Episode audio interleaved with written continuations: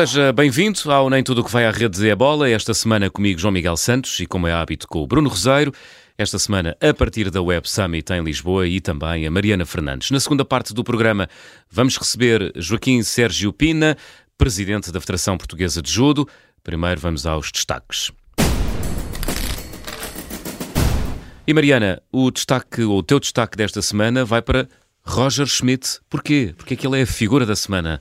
Bem, tínhamos falado do derby, tínhamos falado de Roger Schmidt também, que eu acho que foi a figura da semana pelos piores e pelos melhores motivos, mas eu acho que principalmente porque começa a deixar uh, claro que a ideia apaziguadora que achávamos que trazia ao futebol português, se calhar só era uma realidade quando as coisas corriam bem, quando o Benfica estava a ganhar. Mas recuando aqui um bocadinho ao início da semana, o Benfica até começou a semana passada a ser atropelado em Espanha pela Real Sociedade, num jogo que eu acho que só não ganhou contornos de escândalo porque uh, os espanhóis tiraram o pé do acelerador no final da primeira parte, já está fora da Liga dos Campeões, só com derrotas, com um golo marcado.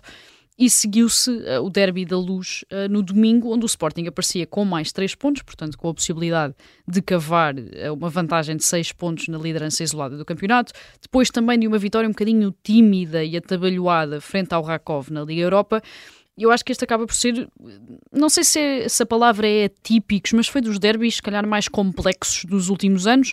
O Benfica até começa melhor, cria várias oportunidades, tem uma bola no poste uh, do Rafa.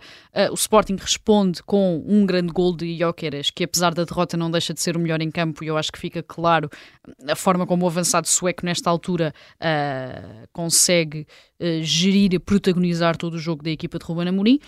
O Sporting fica com 10 no início da segunda parte devido à expulsão de Gonçalo Inácio por acumulação de cartões amarelos e o Benfica foi sempre uh, incapaz de assumir por completo a superioridade numérica. Portanto, o Sporting fez o natural, a jogar fora, a ganhar com essa possibilidade de uh, chegar aos 6 pontos de vantagem, que foi recuou linhas, fechou-se e tentou uh, apenas atacar com transições rápidas, mas a verdade é que o Benfica teve sempre alguma incapacidade para criar oportunidades, mesmo estando a jogar em casa, mesmo estando a jogar com mais um. Di Maria, sem ser aquele remate, para além da participação no gol, mas sem ser aquele remate com uma grande defesa de Adam, é praticamente irrelevante durante todo o jogo e só sai aos 90 minutos. E a reviravolta só aparece mesmo no período dos descontos. E a partir dessa cereja no topo do bolo da exibição do João Neves, que para além de também ter sido o melhor do Benfica, voltou a marcar ao Sporting. E o médio português nesta altura tem dois golos na carreira, dois de, e os dois feitos, aliás, eh, eh, ao Sporting. No fim, pegando aqui por aquilo que dizíamos no início, e porque ter escolhido aqui Roger Schmidt para esta figura, Exato mostrou que só não sabe perder, não só não sabe perder, como também não sabe ganhar. Portanto, tem ali aquele momento muito infeliz na conferência de imprensa uh, em que se atira, digamos assim, um jornalista da RTP de forma um bocadinho gratuita e um bocadinho injustificada. Foi já, entretanto, condenado pelo CNIT, também pelo Sindicato dos Jornalistas. Em resumo, uh, e tirando todo o sumo deste uh, derby, eu acho que não é a vitória do Benfica que apaga o momento uh, francamente, digamos, mole ou apagado que a equipa está a viver, ainda que possa, obviamente, motivar por estar nesta altura na liderança do campeonato em igualdade pontual com o Sporting. E não é a derrota do, do Sporting que eh, apaga um momento também positivo que eu acho que a equipa está a viver, como o próprio Ruben Amorim também sublinhou, ainda que obviamente possa doer e possa ferir aqui em termos de motivação. Hum. Bruno Roseiro, uh, tu escolheste o número 6 como número da semana. Uh, que número é este? O que é que ele uh, esconde? Sim, é um, é um número que, que basicamente resume aquilo que foi um fim de semana bom, mau e péssimo para Miguel Oliveira. Uh, um fim de semana bom porque a sua situação para 2024 está completamente uh, definida, ou seja, recusou a proposta da Honda, deixando até algumas críticas à falta de liderança que a marca japonesa uh, terá demonstrado ao apresentar um contrato de apenas um ano que não teria grande projeção em termos de médio e longo prazo, que é algo que Miguel Oliveira gosta de ter assegurado. Um fim de semana que eu considero ser mau, porque me parece que a, a ideia, a principal ideia que Miguel Oliveira tem, que é a breve prazo poder subir à equipa de fábrica da Aprilia para ter outras condições para lutar por resultados, uh, não ganhou créditos este fim de semana, ou seja, quando nós olhamos para aquilo uh, que a equipa foi capaz de fazer, não me parece líquido que a aposta da Aprilia seja de uma forma convicta que Miguel Oliveira vá fazer mais um ano da, na RNF e depois uh, super para a equipa de fábrica. E foi um fim de semana péssimo porque pela sexta vez Miguel Oliveira não termina uma corrida. E essa é uma nuance importante porque quando Miguel Oliveira entra no, no MotoGP, vem do Moto2 para o MotoGP, Miguel Oliveira era o piloto mais fiável que existia entre todos os pilotos e daí todas as equipas estarem sempre atentas às suas movimentações quando ele estava na KTM, porque sabiam que tinham ali um piloto que a moto podia estar melhor ou pior consoante o circuito, mas que ele iria chegar ao fim e muito provavelmente iria ter pontos. E é isso que não está a acontecer esta temporada. Mais uma vez, devido a uma queda, eh, Miguel Oliveira acabou por desistir. Muito provavelmente também não iria conquistar pontos, tendo em conta a posição que ocupava, mas ainda assim não deixa de ser, não deixa de ser um fim de semana péssimo porque é a sexta vez que não consegue terminar uma corrida, que era algo que antigamente, por isso simplesmente não acontecia. Muito bem. Vamos à citação uh, do programa desta semana. Estou cheio, ou estou de saco cheio mesmo.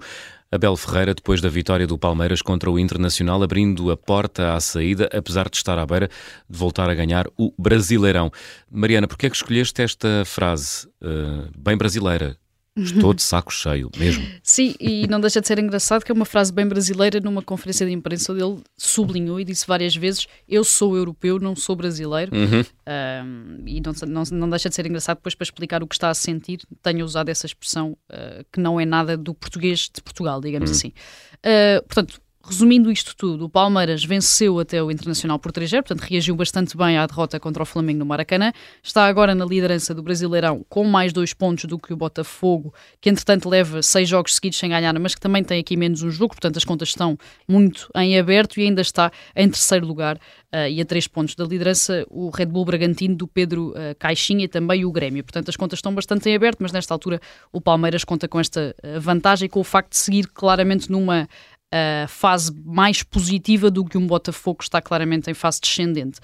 Ainda assim, e apesar de estar bem encaminhado para conquistar o Brasileirão pela segunda vez, uh, o Abel volta a dar a ideia de que não está propriamente confortável e feliz no Brasil, não está propriamente confortável e feliz em São Paulo, e teve este desabafo na conferência de imprensa, uhum. onde uh, disse que são muitos jogos, muitas viagens, que todos os dias tem de decidir se vai uh, a casa dormir com a família ou se fica no centro de treinos e que não é isso que quer para a própria vida. Ele já tinha deixado esta, esta ideia da família, de achar que está a perder momentos da família e da vida familiar uh, nos primeiros anos, ou principalmente no primeiro ano, quando não tinha a família com ele no Brasil. Entretanto, teve essa pequena conquista de ter a família consigo no Brasil, mas a verdade é que parece que que não continuam aqui muito satisfeitos com a forma como a, a própria vida ou a, o equilíbrio entre a vida pessoal e a vida profissional está, está a acontecer. Nesta mesma conferência de imprensa, disse então uh, que é europeu, não é brasileiro, isto numa forma de se atirar à comunicação social do país, diz que ali é tudo muito emocional e que está mais habituado a ser frio, que adquiriu essa capacidade também de ser frio, não só em Portugal, mas no tempo que passou no PAOK na Grécia. E claro que já está a ser também uh, criticado, com muitos jornalistas a dizerem que não volta para a Europa porque não tem clube à espera, uh, com alguns a serem um bocadinho mais duros, a dizerem também que a Bel na Europa não é ninguém. Não acredito que assim seja, até porque é preciso recordar que a Bel, entretanto, neste período conquistou não só o Brasileirão, mas duas Libertadores e que isso vale uh, o que vale. Mas fica esta ideia de que mesmo num ano que provavelmente ou que está bem encaminhado para conquistar uh, o Brasileirão, portanto, que em termos profissionais, mesmo que não tenha conseguido chegar tão longe na Libertadores como noutros anos, uh, Abel Ferreira não parece estar bem ou não parece estar feliz com a sua vida pessoal e acho que isso em uh, curto, médio prazo vai acabar por ter influência no futuro também da carreira de Abel Ferreira no Brasil ou na saída do Brasil. Uhum. Bruno, queres dizer qualquer coisa? Sim, queria dizer uh, uh, que, uh, embora o Palmeiras agora esteja na frente, não deixa de ser curioso também olhar para o caso do Botafogo, que eu imagino que se o Abel está de saco cheio, imagino o que é que é uma, uma torcida que já não é que já não vê o Botafogo campeão há, há três décadas ter 13 pontos de avanço e cada vez, todos os fins de semana, tem mais um insucesso Perdeu 4-3 com o Palmeiras em casa depois de ter estado a ganhar 3-0.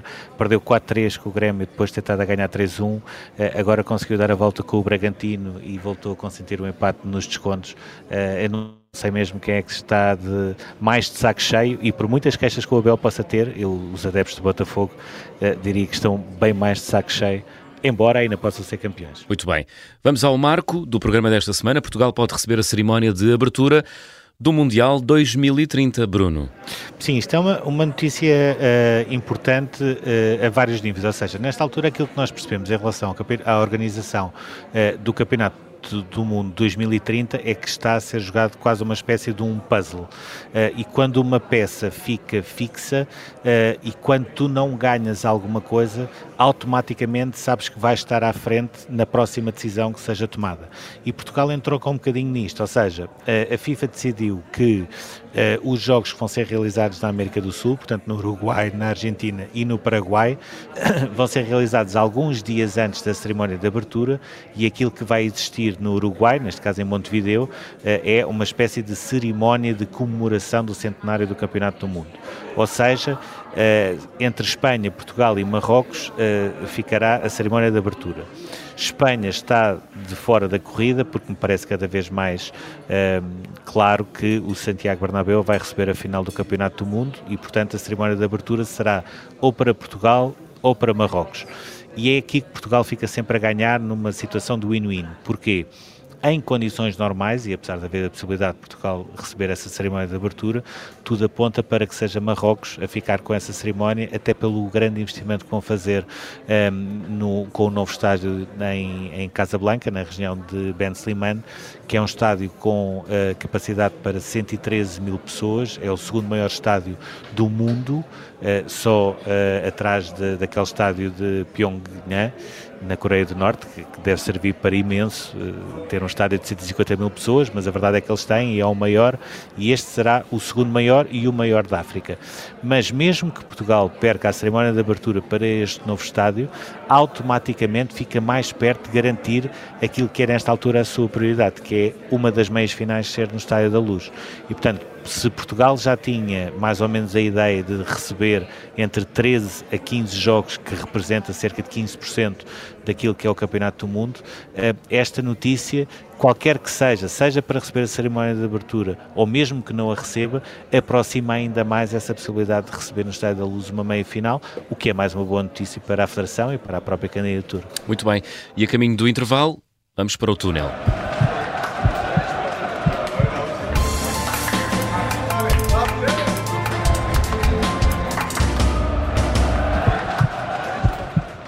Vamos à pergunta à espera de resposta. Podem existir, Bruno, consequências eh, retiradas do que aconteceu na Assembleia Geral do Futebol Clube do Porto? Sim, as consequências são, são óbvias, ou seja, o Futebol Clube do Porto entrou numa nova era. Portanto, não, por mais, eh, ou seja, aquilo que nós temos eh, visto, sobretudo depois daquela Assembleia Geral marcada pelas agressões e, e, sobretudo, mais do que as agressões, que é a fase mais visível, para a intimidação de qualquer pessoa que não fosse a favor de Pinto da Costa, que eu acho que é aquilo que está, nesta altura, no cerne da questão. Eh, não mais a vida do Futebol Clube do Porto vai ser a mesma depois daquilo que aconteceu. Ehm, parece-me que haverá um particular cuidado para que todas as condições estejam reunidas para a próxima Assembleia Geral que se vai realizar no dia 20, que no fundo é o seguimento desta mesma Assembleia Geral Extraordinária para rever alguns pontos dos estatutos. Agora, aquilo que me parece é que cada vez mais, até pela própria adesão que os sócios tiveram, que a hegemonia e a liderança de Pinta Costa está em perigo. Não estou com isto a dizer que Pinta Costa não poderá ir a eleições e não poderá ser na mesma o grande favorito a ganhar as eleições. Aquilo que me parece é que a, adesão de quase 4 mil pessoas para uma Assembleia Geral Extraordinária, onde o único ponto era votar uh, uh, alterações de estatutos, mostra que está a haver uma viragem uh, de paradigma no Futebol do Porto, mostra que as pessoas estão cada vez mais, aquilo que se designava por minoria silenciosa está a tornar-se cada vez mais uma maioria que tentam silenciar e isso depois poderá ter o seu impacto na, na, nas próximas eleições de 2024. Há uma certeza garantidamente que, que existe, que é, uh, se é verdade que aquilo que uh, André Vilas Boas, uh, aqui no Web Summit esta, esta manhã, descreveu como guarda pretoriana de tentar abafar tudo o que não seja Pinta Costa, a única coisa que conseguiram fazer foi exatamente o contrário, é dar cada vez mais força e mais palco a uma minoria que se está a transformar, ou que se pode transformar em maioria silenciosa, que uh, nunca renega aquilo que Pinto da Costa fez pelo Futebol Clube do Porto, mas que considera que está na altura de haver uma viragem no clube. E por isso eu diria que aquilo que nós durante muitos anos assistimos, sobretudo no Sporting, mas também um pouco no Benfica, está a acontecer no Futebol Clube do Porto e o mais caricato é, e por exemplo olhando, e ontem estava a pensar nisso, uh, olhando para a redação do Observador, se calhar são poucas pessoas que se lembram de uma Assembleia Geral do Futebol Clube do Porto onde não fosse praticamente tudo unânime em, uh, nas propostas que fossem apresentadas. mas quatro décadas depois esse paradigma parece-me que está a mudar e chegou para ficar mesmo. Muito bem. Fica por aqui a primeira parte do Nem Tudo o que vai à rede é bola. Na segunda parte vamos receber Joaquim Sérgio Pina. Ele é o presidente da Federação Portuguesa de Judo. Até já.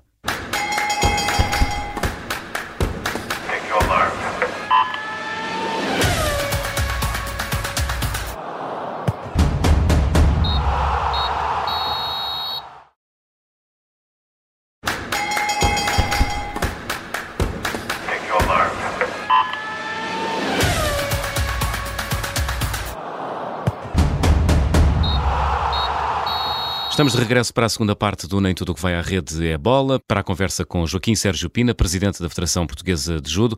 Viva! Viva, boa tarde. Obrigado por ter aceitado o nosso convite. Deixe-me começar por aqui. Portugal saiu dos Europeus de Judo de Montpellier com duas medalhas, a prata de Catarina Costa e o bronze de Patrícia Sampaio. Foi uma prestação que ficou abaixo daquilo que era esperado pela Federação? Sabe que esta modalidade de judo tem primeiro tem muitas contingências, começa por um sorteio e começa por, eh, por a particularidade de ocorrer a qualquer momento uma lesão. E, e, da mesma forma que já houve campeonatos onde fomos com, com as expectativas mais em baixo e houve melhores resultados, penso que neste campeonato da Europa foi, não se pode dizer correu mal, correu bem. Teve a particularidade uma lesão grave da Telmo. Eh, fomos disputar várias medalhas também. E, portanto, no cômputo geral, foi um campeonato do mundo, um campeonato da Europa, perdão, que não podemos dizer que foi mau, até, até bem pelo contrário. O Jorge Fonseca cai no segundo combate dos menos 100 quilos, mantendo esta quase malapata com os europeus, nunca conseguiu a medalha de ouro, ao contrário do que já aconteceu uh, duas vezes em mundiais foi mais uma prova de que o Jorge ainda está a recuperar a confiança e o ritmo rumo aos Jogos Olímpicos depois de um ano muito afetado por lesões? O Jorge continua a ser afetado por essas lesões, de tal maneira que ele neste momento tem aquilo que vulgarmente a gente designa por um toque no, no joelho, o que eventualmente a quase certeza vai, vai, não vai permitir que ele participe um toque no Grande Slam e, portanto, e mais uma vez foi, foi, ele não estava nas melhores condições, mas tem que, são estas contingências, tem estado debaixo aqui de uma mala pata de lesões atrás de lesões, e esperemos que este, que este período eh, não tão bom para ele eh, termine e a, e a, preparação que ele tem e a dedicação que ele, que ele, que ele tem na sua vida como atleta comece, seja seja o motivo para que os resultados comecem a aparecer, o que eu estou convicto que sim, que vai acontecer. Apesar de classificar estes europeus uh, como até positivos, de uma forma geral, queria perguntar-lhe se a maior desilusão foi mesmo aquela desqualificação da Rochelle Nunes, que acaba por ser eliminada aos 42 segundos do primeiro combate. Ela que tem duas medalhas em europeus e que era naturalmente uh, um dos nomes apontados a conquistar um pódio. Sabe que, que, só, quem, só quem está no tapete e já viveu situações destas é que percebe que por vezes são, são, são reações e são posturas no combate que, que, sem querer, se me permite, a gente faz. Eh, e, e, penso que foi aquilo que aconteceu com a Rochelle, porque eh, eh, dada, dada a categoria de atleta que, de, de quem falamos, aquilo foi mesmo daqueles erros inconscientes de, daqueles erros que acontecem e, e, quem lá está sabe disso. E penso que, penso que a atleta não pode, penso que não podemos criticar por isso, acho que não vez. Como, como já abordou também, a Thelma Monteiro sofre eh, uma lesão grave no joelho logo no primeiro combate. Entretanto, o Benfica também já, já confirmou que terá de ser operada, portanto, vai ter de cumprir uma recuperação longa, exigente, que pode chegar aqui aos seis meses. Aos 38 anos, com este obstáculo, a ideia de termos a Telma Monteiro nos Jogos Olímpicos de Paris ainda é uma visão realista ou começa a ser uma miragem um bocadinho mais alimentada pela esperança do que propriamente pelos factos? Eu, que, eu, não, eu quero acreditar que não vai ser uma miragem, vai ser uma, uma, uma realidade. Eh, a lesão que a Telma teve é, é grave, tem uma, tem uma extensão grave. Vai ser submetida esta semana já a uma cirurgia e, e vai ter uma recuperação longa esta recuperação eh, é óbvio que ela neste momento no ranking estará nos qualificados e vamos fazer força para que ainda consiga eh, eh, ser apurada para os Jogos de 24. Mas com certeza que vai ser um momento aqui vai ser um momento difícil de alguma expectativa, hum. porque neste momento não há garantias que a Telma poderá ser eh, qualificada.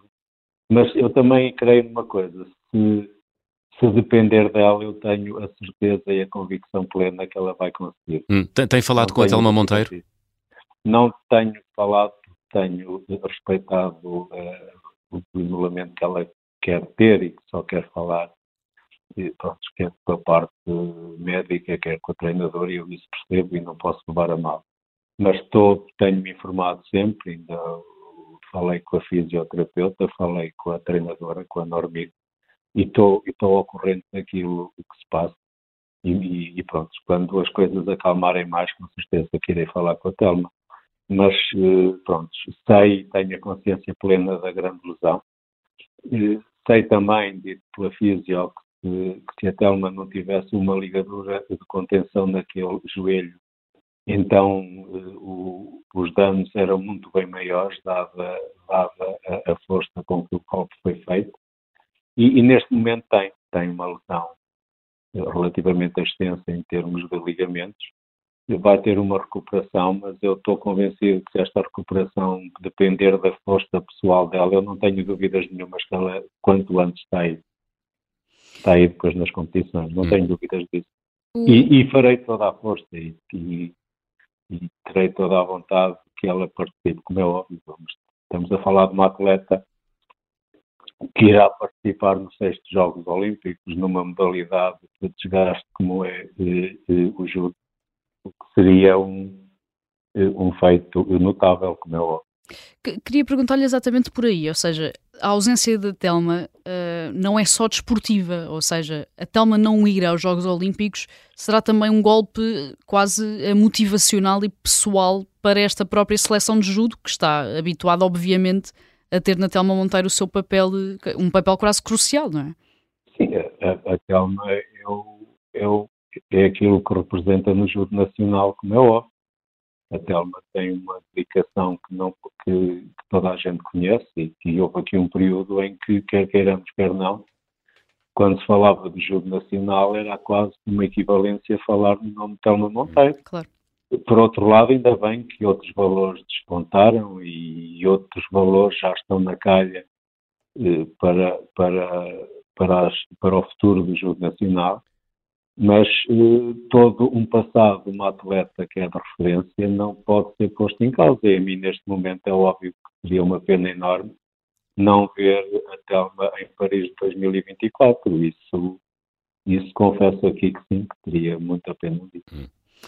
O, Joaquim foi eleito em abril e, na sequência do processo de destituição de, de Jorge Fernandes, que esteve envolvido numa fase muito conturbada da modalidade em Portugal, uma fase também muito conturbada da própria Federação, perguntava-lhe se tem sido esse uh, o principal obstáculo deste mandato, ou seja, deixar para trás essa fase menos boa, sendo que já integrava esta direção na condição de vice-presidente. Sim, portanto, é óbvio que na sequência disso houve aqui uma fase inicial de tentar voltar a ter paz, quer com as instituições com que, que nos tutelam, quer dentro da modalidade. Essa foi a minha primeira preocupação de tentar que as pessoas conseguissem se entender, conseguissem falar e conseguissem levar isto a bom porto. No entanto, tinha paralelamente uma mesma preocupação. que era para que os atletas que estavam envolvidos nos, nos planos de preparação e de qualificação para os Jogos Olímpicos de 2024 sofressem o mínimo de danos possível dentro da sua preparação, até que, um dos grandes problemas teve a ver com parte destes atletas. E depois, posto isto, há todo, toda a gestão do calendário nacional e internacional de, de, de, de que a Federação Portuguesa de Judo eh, assumiu. E enquanto o dia tiver 24 horas, a gente tem que trabalhar e, e há dias em que as coisas correm bem, há outros dias que as coisas não correm tão bem. No entanto, também penso que quem já lida comigo e que já trabalhou e com quem já falei, sente que a mudança, que houve uma mudança grande na forma de estar, na forma de tratar das coisas, e isso também me deixa algum contentimento e alguma motivação para que as coisas continuem. Tanto, eh, mas essencialmente nesta primeira fase, e que ainda continua, há uma tentativa de apaziguar, de voltar a que as pessoas conversem, que as pessoas falem de judo, e que a nível nacional se fala do judo não porque o A está em guerra com o B, não porque houve esta, houve esta queixa, houve esta denúncia, mas se quiser, olha, nem que seja para falar de que o judo nacional, que os resultados não foram bons, ou que podiam ser melhores, ou que foram bons, mas que se fale de judo pelos resultados, pelos atletas, e não por estas questões que não nos levam a lado nenhum. Mas como é que estão as coisas agora? Ou seja, qual é a relação neste momento entre os atletas e a Federação? Eu penso que, que está que é uma relação normal. Não, não, não sinto que haja alguma animosidade entre os atletas e nós. Temos falado, temos tentado cumprir com aquilo que é o desejo deles e, portanto, não, não sinto que haja aquela algum atrito, algum, pode normalmente às vezes, às vezes eu também sinto, ainda alguns resquícios pode passado. Mas ainda nestas provas que houve dos campeonatos nacionais de séniores, de, de, equipas, e este contato que eu tenho tido com eles, não noto que haja grande animosidade por parte deles, pelo menos é esta a ideia para com que eu tenho, é esta a ideia com que os contactos que eu tive durante este fim de semana na, no Campeonato Nacional de Equipas e de, de absolutos, não me senti que houvesse alguma animosidade deles para com a minha pessoa. Hum. Estas eleições de abril serviram apenas para eleger um novo presidente, ou seja, manteve-se a restante direção, os restantes eh, órgãos sociais e este mandato termina em 2024, depois dos Jogos Sim. Olímpicos de, de Paris. O Sérgio tenciona voltar a candidatar-se à presidência da Federação depois disso? Uh, em princípio, neste momento, serei um dos candidatos às eleições de 2024. Um dos? Significa... O, o, o, um candidato, já desculpa, agora também não me. Não, me, eh, não, me, não se expressou bem. E, eu, eu irei ser candidato Sim. em 2024, pronto, para ser mais correto. Uhum. Com uma nova direção ou uh, mantendo a atual com, direção? Não, com, com ajustes que têm que ser feitos por limitações de mandatos, por, uh, por alterações de funções, mas uh, irei, irei ser candidato a presidente da Federação Portuguesa de Judo para 24 23. Já tem uma prioridade estabelecida para esse possível mandato, 24-26?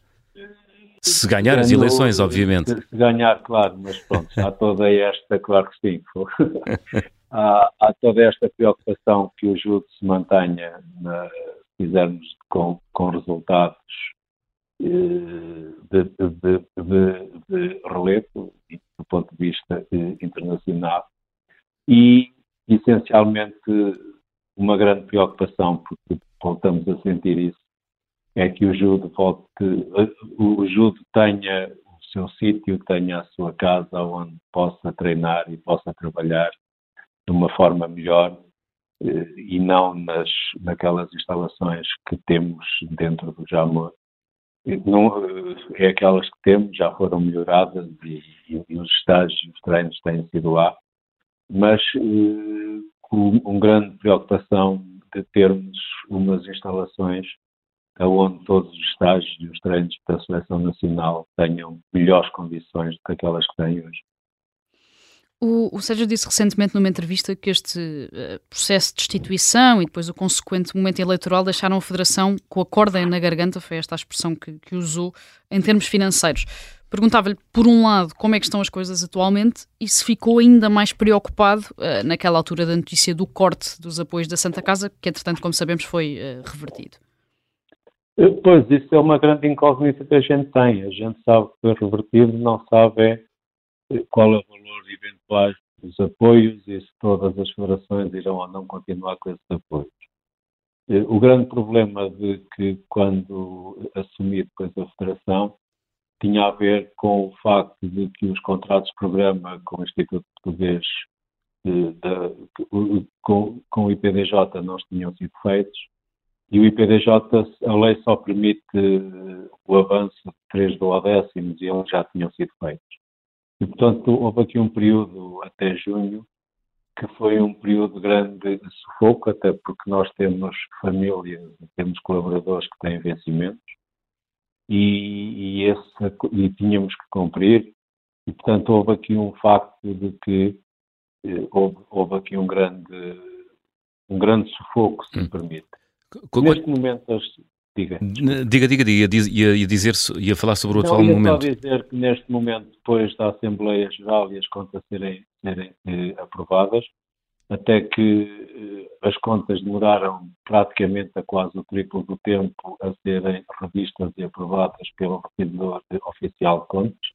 Depois percebi porquê, porque ia haver uma transição entre um presidente e outro e, portanto, elas tinham que ser analisadas até ao pormenor.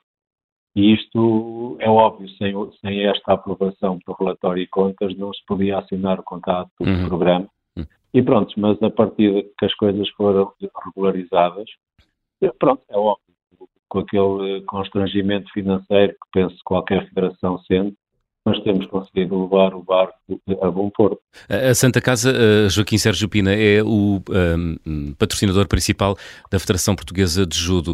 Uh, qual é o valor do apoio anual? O valor do apoio dos Jogos Santa Casa eram 30 mil euros. 90 mil? Não, não, 30. 30, 30 mil. 30 mil. Isso representa Portanto, que percentagem do total do orçamento da Federação? É, é muito pouco. Acho que vai que é 2%, hum. 1 ou 2%. Não, não tem. Mas, mas pronto, mas é daqueles valores que nós quando pouco temos, quaisquer migalha, nos fazem falta, não é? E, e, portanto, mesmo nós temos mantido e temos, fazer, temos mostrado sempre, uh, temos feito aquilo que estava acordado, em provas continua a haver toda a publicidade aos Jogos Santa Casa, uhum. e portanto isso não foi pelo facto de termos sabido que eventualmente não ia haver esse apoio, que de alguma, que, que, que retirámos toda a publicidade aos Jogos Santa Casa, e continuaremos uh, pelo menos até ao final do ano e, e, e, e tendo, tendo a esperança de que o mais rapidamente possível saiba como é que este, como é que este apoio irá ser feito. Muito bem. Joaquim Sérgio Pina, agradeço-lhe a disponibilidade para estar connosco no Nem Tudo o que vai à rede é bola. Nada, eu, eu é que agradeço. Muito obrigado pelo convite. Quanto aos nossos ouvintes, podem ouvir o programa em podcast e também em observador.pt. Até para a semana.